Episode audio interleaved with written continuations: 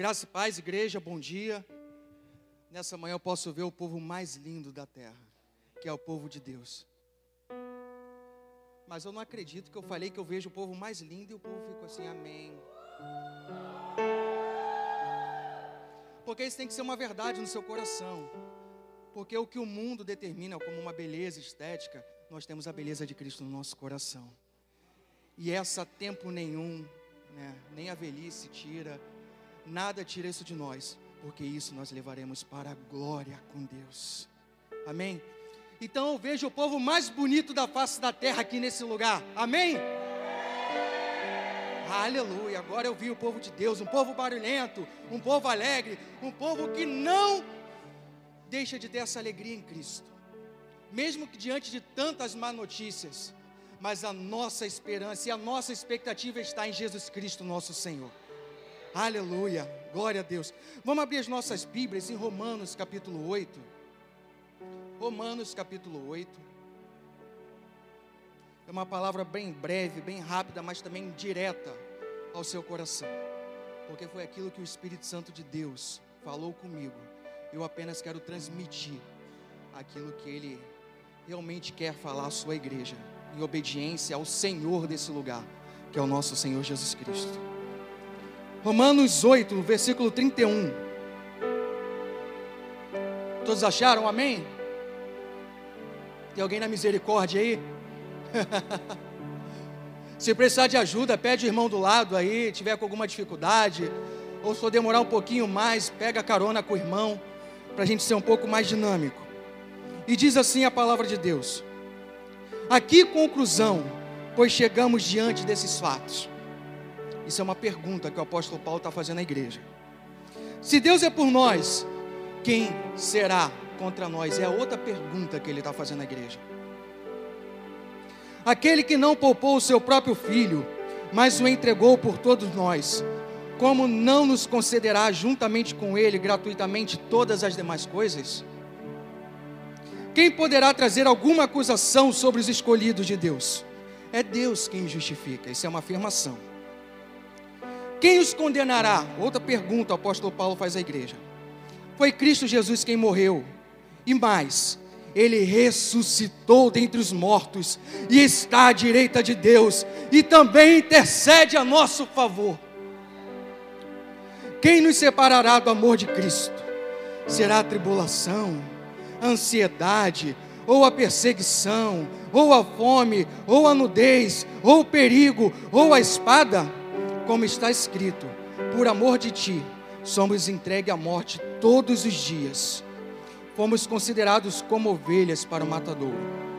Contudo, em todas essas coisas, somos mais do que vencedores por meio daquele que nos amou. Portanto, estou seguro de que nem a morte, nem a vida, nem os anjos, nem os demônios, nem o presente, nem o futuro, nem quaisquer poderes, nem altura, nem a profundidade, nem qualquer outra criatura poderá nos afastar do amor de Deus que está em Cristo Jesus, nosso Senhor e Salvador. Aleluia! Aleluia! Glória a Deus! Eu poderia concluir apenas nessa leitura, porque ela fala tudo ao nosso coração nessa manhã.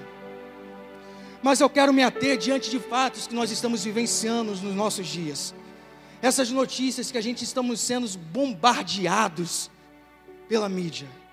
Isso tem atemorizado muita gente. Apóstolo Paulo, alguns há milhares de anos atrás, né, vamos dizer assim, aproximadamente há dois mil anos atrás, ele vem trazendo essa palavra à Igreja de Cristo.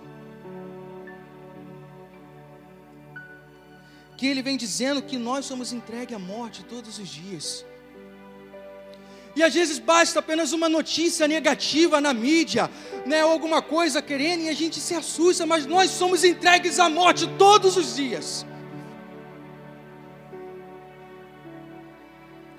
Porque isso é uma estratégia diabólica para tentar paralisar o povo de Deus. Isso é uma estratégia satânica para que a igreja de Cristo se recue. E muitas pessoas se assustem com as más notícias. Mas eu quero dizer para você nessa manhã, transmitindo aquilo que o Espírito Santo de Deus mandou comunicar ao coração da igreja, que essa é a hora de nós colocarmos a nossa fé em prática. Porque esses dias não se consideram aquele dia em que o noivo virá buscar sua igreja. Porque isso é muito pouco. A gente se assustar com o vírus, imagine quando a igreja começar a ser perseguida de fato. Imagina quando Satanás estiver solto no meio da terra. E ele colocar a espada e dizer assim: negue a sua fé, ou então você morre.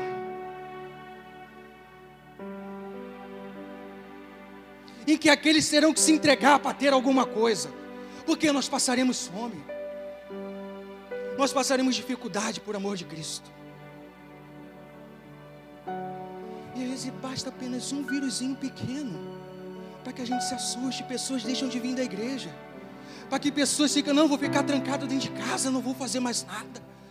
Mas o Espírito Santo está dizendo: essa é a hora de nós colocarmos a nossa fé em prática. Se a nossa esperança, a nossa expectativa está em Jesus Cristo, nós devemos confiar em Deus. Porque nenhuma peste, nenhuma praga nos alcançará enquanto Deus estiver a nosso favor. Porque quem diremos essa coisa? Se Deus é por nós, quem será contra nós? Não vai ser o Covid-19, não vai ser o coronavírus, porque eu tenho um Deus grande a meu favor. Porque ainda que possa alguma praga me atingir, eu tenho um Deus que cura. E ainda que eu vier desfalecer, eu verei a glória de Deus. Porque eu não temo a morte. Isso tem que ser, tem que estar pautado no nosso coração como igreja de Jesus Cristo. Isso tem que estar trancafiado aqui dentro. Porque se Deus é por nós, quem será contra nós?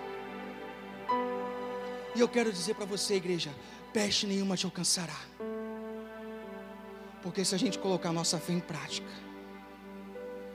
o Deus grande nos guardará de todo mal. Deus grande nos guardará de todo mal. Porque agora nós não temos mais o nosso sangue, nós estamos imunes, porque nós temos o sangue de Jesus Cristo sobre nós.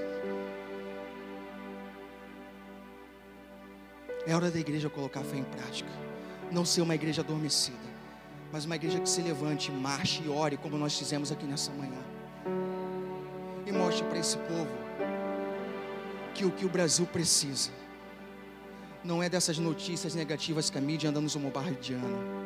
O que o Brasil precisa não é dessas da política que só traz coisas negativas. O que o Brasil precisa é de Jesus Cristo.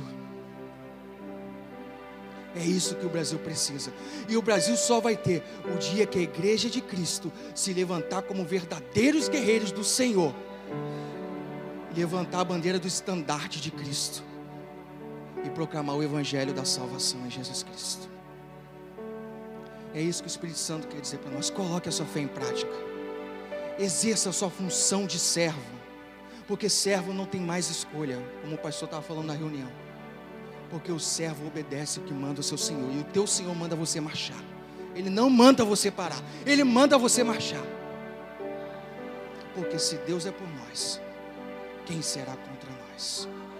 E que Deus te abençoe. Guarde essa palavra no teu coração. Guarde aquilo que o Espírito Santo está gerando e está comunicando no seu coração.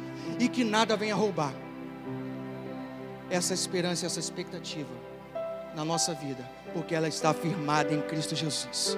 Aleluia! Aleluia! Glória a Deus! Que Deus abençoe a vida de cada um de vocês em nome de Jesus. Amém.